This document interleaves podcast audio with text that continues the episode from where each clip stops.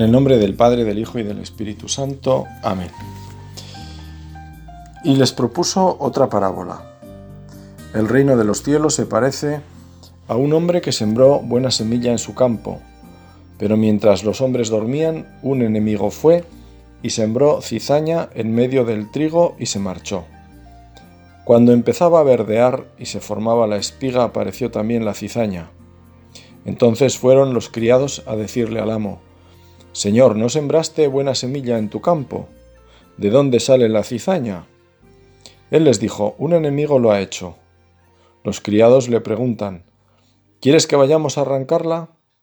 Pero él les respondió, no, que al recoger la cizaña podéis arrancar también el trigo. Dejadlos crecer juntos hasta la siega. Y cuando llegue la siega diré a los segadores, arrancad primero la cizaña y atadla en gavillas para quemarla, y el trigo almacenadlo en mi granero. Les propuso otra parábola. El reino de los cielos se parece a un grano de mostaza que uno toma y siembra en su campo. Aunque es la más pequeña de las semillas, cuando crece es más alta que las hortalizas. Se hace un árbol hasta el punto de que vienen los pájaros del cielo a anidar en sus ramas les dijo otra parábola. El reino de los cielos se parece a la levadura. Una mujer la amasa con tres medidas de harina hasta que todo fermenta. Jesús dijo todo esto a la gente en parábolas, y sin parábolas no les hablaba nada, para que se cumpliera lo dicho por medio del profeta. Abriré mi boca diciendo parábolas, anunciaré lo secreto desde la fundación del mundo. Luego dejó a la gente y se fue a casa. Los discípulos se le acercaron a decirle, Explícanos la parábola de la cizaña en el campo. Y él les contestó, El que siembra la buena semilla es el Hijo del Hombre, el campo es el mundo, la buena semilla son los ciudadanos del reino, la cizaña son los partidarios del maligno. El enemigo que la siembra es el diablo. La cosecha es el final de los tiempos y los segadores los ángeles. Lo mismo que se arranca la cizaña y se echa al fuego, así será al final de los tiempos. El Hijo del Hombre enviará a sus ángeles y arrancarán de su reino todos los escándalos y a todos los que obran iniquidad, y los arrojarán al horno de fuego. Allí será el llanto y el rechinar de dientes. Entonces los justos brillarán como el sol en el reino de su Padre. El que tenga oídos, que oiga. Estamos en tiempo de Pascua y por eso escuchamos esta palabra del Señor con el espíritu y la luz de la resurrección, es decir, Cristo resucitado que nos habla hoy. Pedimos luz para entender estos mensajes de Jesús, mensajes llamados a transformar nuestras vidas y como consecuencia semillas que producirán fruto en nuestras vidas. Y ojalá sean como esas ondas que dejan las piedras en el agua, ondas que van llegando cada vez más lejos y abarcan al final el cauce entero o el lago en el que vemos reflejado nuestra vida. Leemos en los Hechos de los Apóstoles que se les apareció durante cuarenta días y les hablaba acerca de lo referente al reino de Dios, hasta el día en que fue elevado al cielo y se sentó a la diestra de Dios. Eran las últimas instrucciones y disposiciones para los apóstoles sobre lo que debían hacer después de la ascensión y Pentecostés, a fin de que comenzara concretamente el reino de Dios en los orígenes de la Iglesia. Por eso, igual que rezamos a Dios pidiéndole que nos abra los labios para poder alabarle, también le pedimos que abra nuestros oídos para poder escucharle. Ya sabemos aquella vieja diferencia entre oír y escuchar. Oímos llover, pero como fondo cuando estamos a otras cosas. Sin embargo, hablamos de escuchar cuando ponemos interés en aquello que tenemos delante y que tenemos verdadera, pues verdadero gusto en, en profundizar en ello. Y como esta palabra de Dios es de nuestro interés, debe aumentar, porque es palabra de vida eterna. Así pues, esperamos estar en el grupo que Jesús buscaba siempre, de los que tienen oídos. Nos podemos preguntar, pero ¿es que cabe no tener oídos? Pues sí, el maestro dijo que cuando el corazón se endurece, ni se ve ni se oye. ¿Es que no vieron a Lázaro resucitado? ¿Es que no escucharon el testimonio del ciego de nacimiento? Incluso lo conocían, antes y después de aquel milagro. Y también a sus padres, que testimoniaron. Aunque resucite un muerto, había anunciado Jesús, no creerán. Y es que para creer lo primero necesario es querer creer, estar abiertos a la gracia de Dios, esa disposición humilde y sencilla. Quizá por eso el reino de los cielos es de los que son como los niños. En ese sentido, de los descomplicados, los que tienen mala memoria.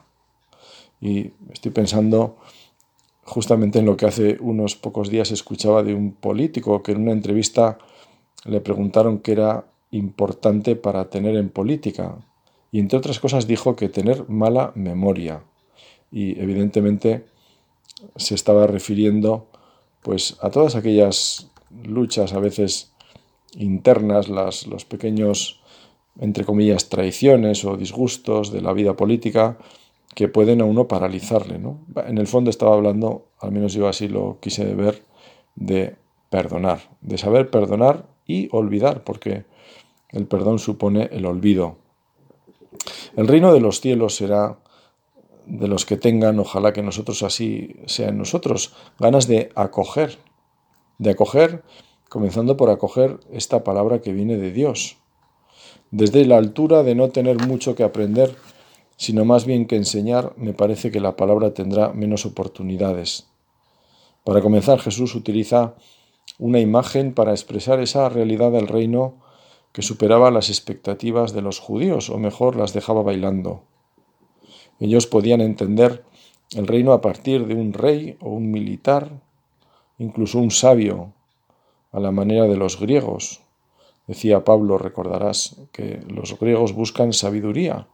Y sin embargo Jesús utiliza esta imagen de un campesino. La construcción del reino de Dios es obra de un sembrador. Primera lección de este Dios que viene al mundo, no nos cansemos de meditarlo, en Belén, en un pobre pesebre, y que dejó este mundo a las afueras de Jerusalén, sobre el patíbulo de una cruz. Le pedimos al Espíritu de esta forma esta disposición dócil y sencilla para acoger esta palabra que ya es semilla buena porque viene de Dios.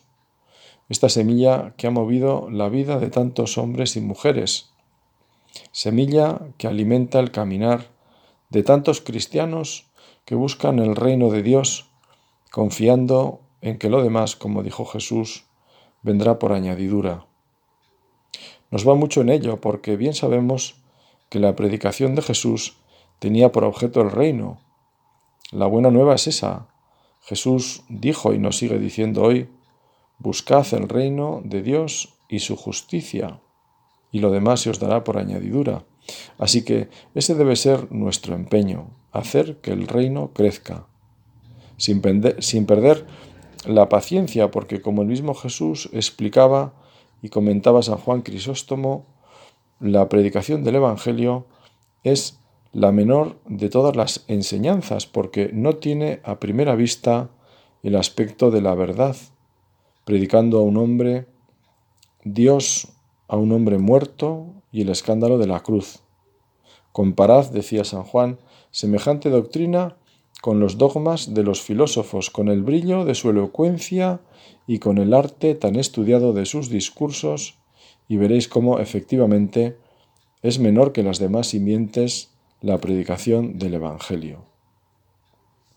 Siguiendo la explicación que le pidieron los apóstoles cuando le escucharon hablar de semillas y cizaña, nosotros le pedimos al Señor ser buena semilla, supuesto que somos ciudadanos del reino.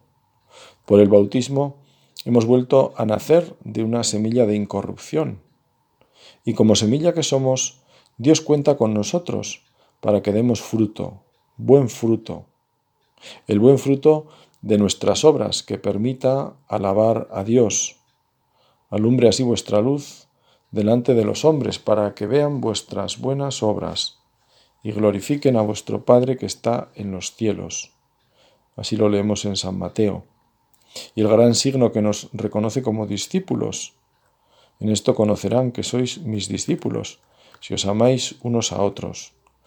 Queremos ser partidarios de Dios. ¿Quién querrá ser partidario del maligno? La verdad es que suena fuerte escuchar que hay partidarios del maligno. Lo primero que podemos pensar es en personas convencidas del diablo, pero no necesariamente. Al menos un hombre tan santo e inteligente como San Agustín predicaba lo siguiente sobre este asunto. ¿Dónde no ha sembrado cizaña el enemigo? ¿Qué clase, qué campo de trigo halló en que no esparció cizaña? ¿Acaso la sembró entre los laicos y no entre los clérigos o entre los obispos? ¿O la sembró entre los casados, pero no entre los que profesan castidad? ¿O la sembró entre las casadas y no entre las monjas? ¿O la sembró en las casas de los laicos y no en las comunidades de monjes?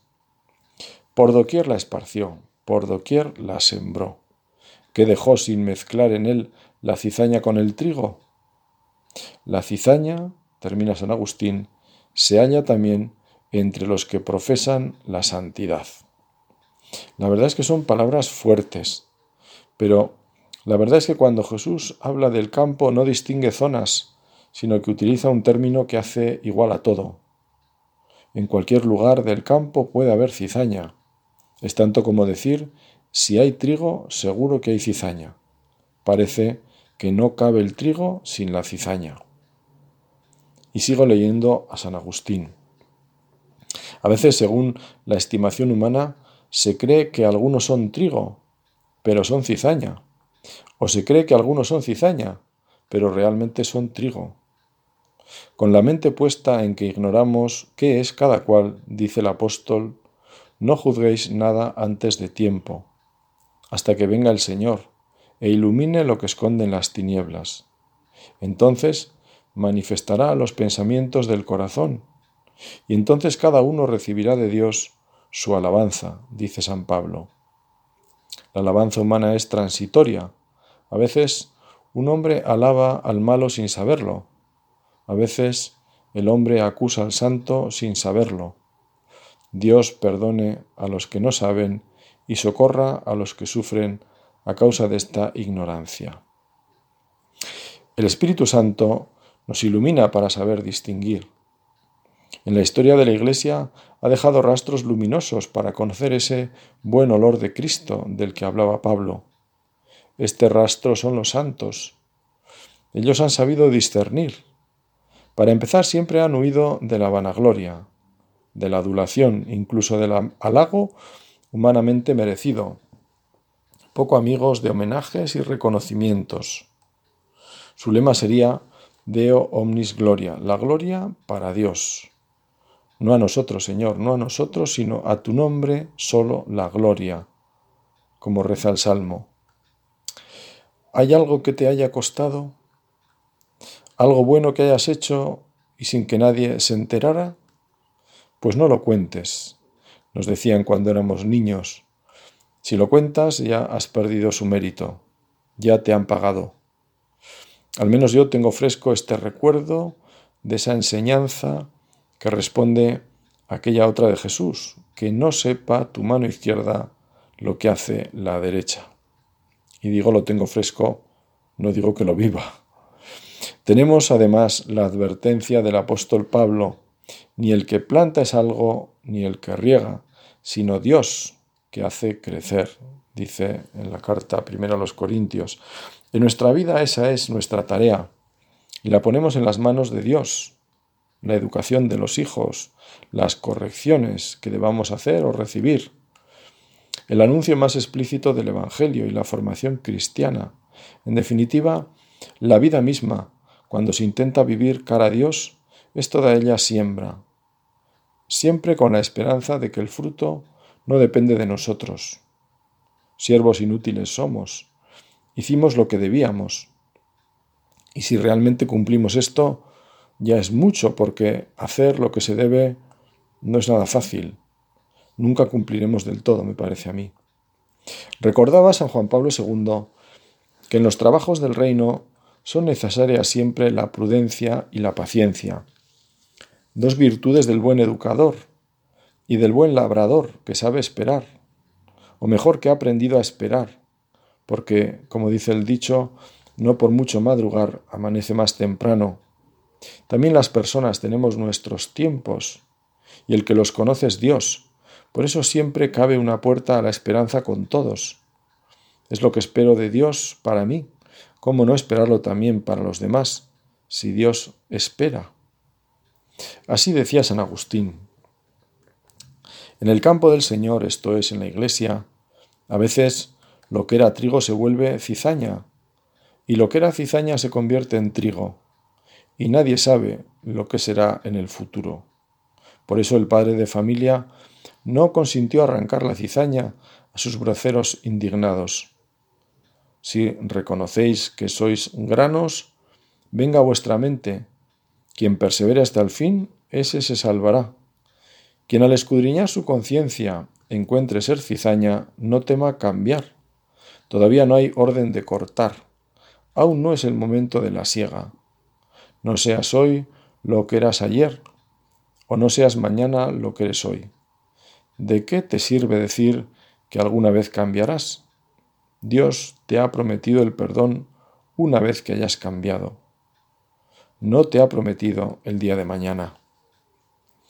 Uno de los santos padres hacía referencia a las obras de la mala semilla en nuestro interior, la envidia, el odio, el rencor, los celos, el sectarismo, la presunción, la vanagloria, el orgullo, el fraude, la curiosidad, la calumnia y cualquier otra abominable pasión que contamina nuestro hombre interior.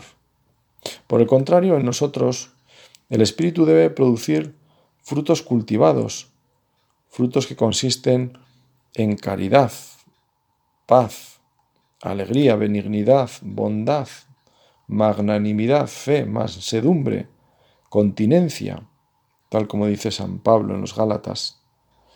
De esta forma podemos entender también la parábola aplicada a nuestro corazón, en el que hay quizá de las dos cosas, cizaña y trigo, y procurar ir sofocando las malas hierbas con la abundancia de las buenas.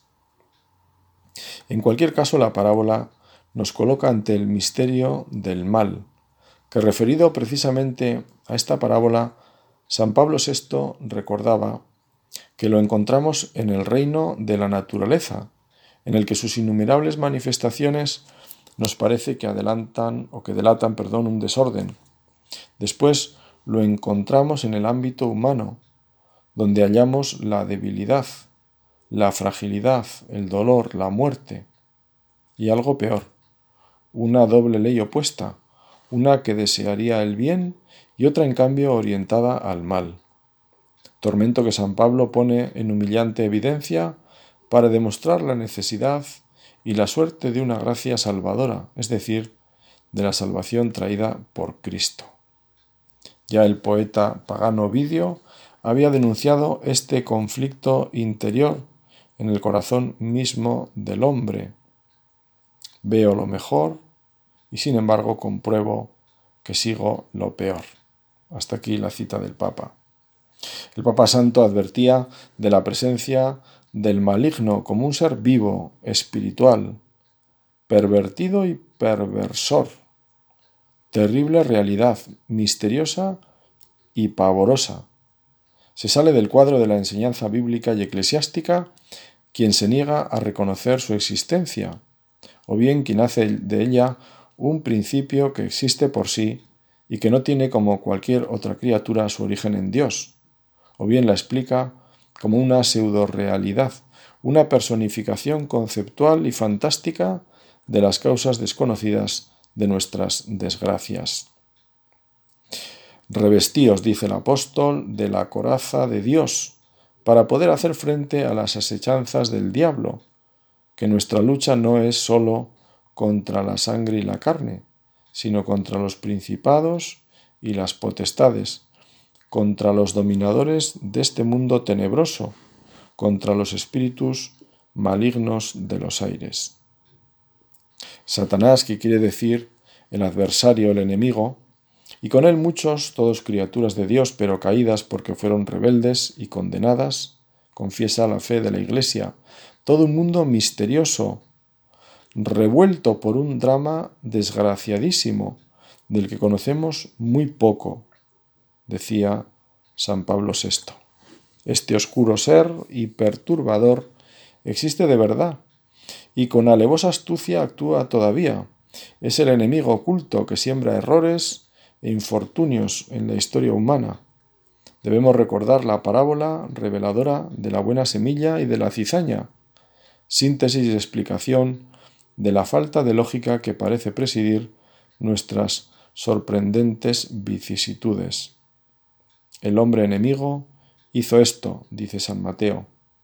Él es el homicida desde el principio y padre de toda mentira, así lo definía Cristo.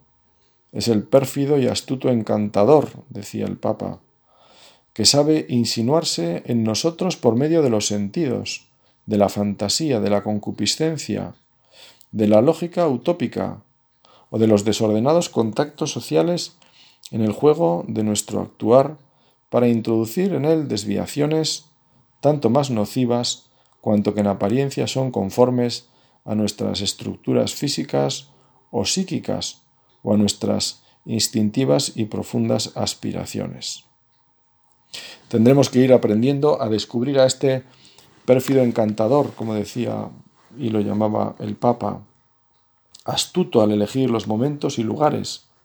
Por eso Jesús nos previno, vigilad y orad para no caer en la tentación.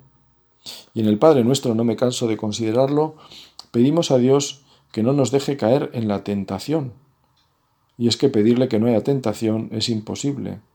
Estaríamos pidiendo que nos saque de este mundo. Estaríamos rezando la recomendación del alma, esa oración que se puede hacer a los moribundos en las que se dice, entre otras cosas, sal alma cristiana de este mundo. Quien no vigila con cierto rigor moral sobre sí mismo, se expone a la influencia del mysterium iniquitatis a que se refiere San Pablo, y que hace problemática la alternativa de nuestra salvación, advertía seriamente el Papa Pablo VI, y termina mostrando como buen pastor que ve venir al lobo, por dónde suele aparecer este gran embaucador, padre de la mentira. Podremos suponer su acción siniestra allí donde la mentira se afirma hipócrita y poderosa contra la verdad evidente, donde el amor, decía el Papa, es eliminado por un egoísmo frío y cruel, donde el nombre de Cristo es impugnado con odio consciente y rebelde, donde el espíritu del Evangelio es mistificado y desmentido, donde la desesperación se afirma como la última palabra, entre otras formas. Por eso, todo lo que nos defienda del pecado nos defiende por ello mismo del enemigo invisible. La gracia es la defensa decisiva, la inocencia adquiere un aspecto de fortaleza, el cristiano debe ser militante, debe ser vigilante y fuerte, como aconsejaba el apóstol Pedro, y debe a veces recurrir algún ejercicio ascético especial para alejar ciertas incursiones diabólicas.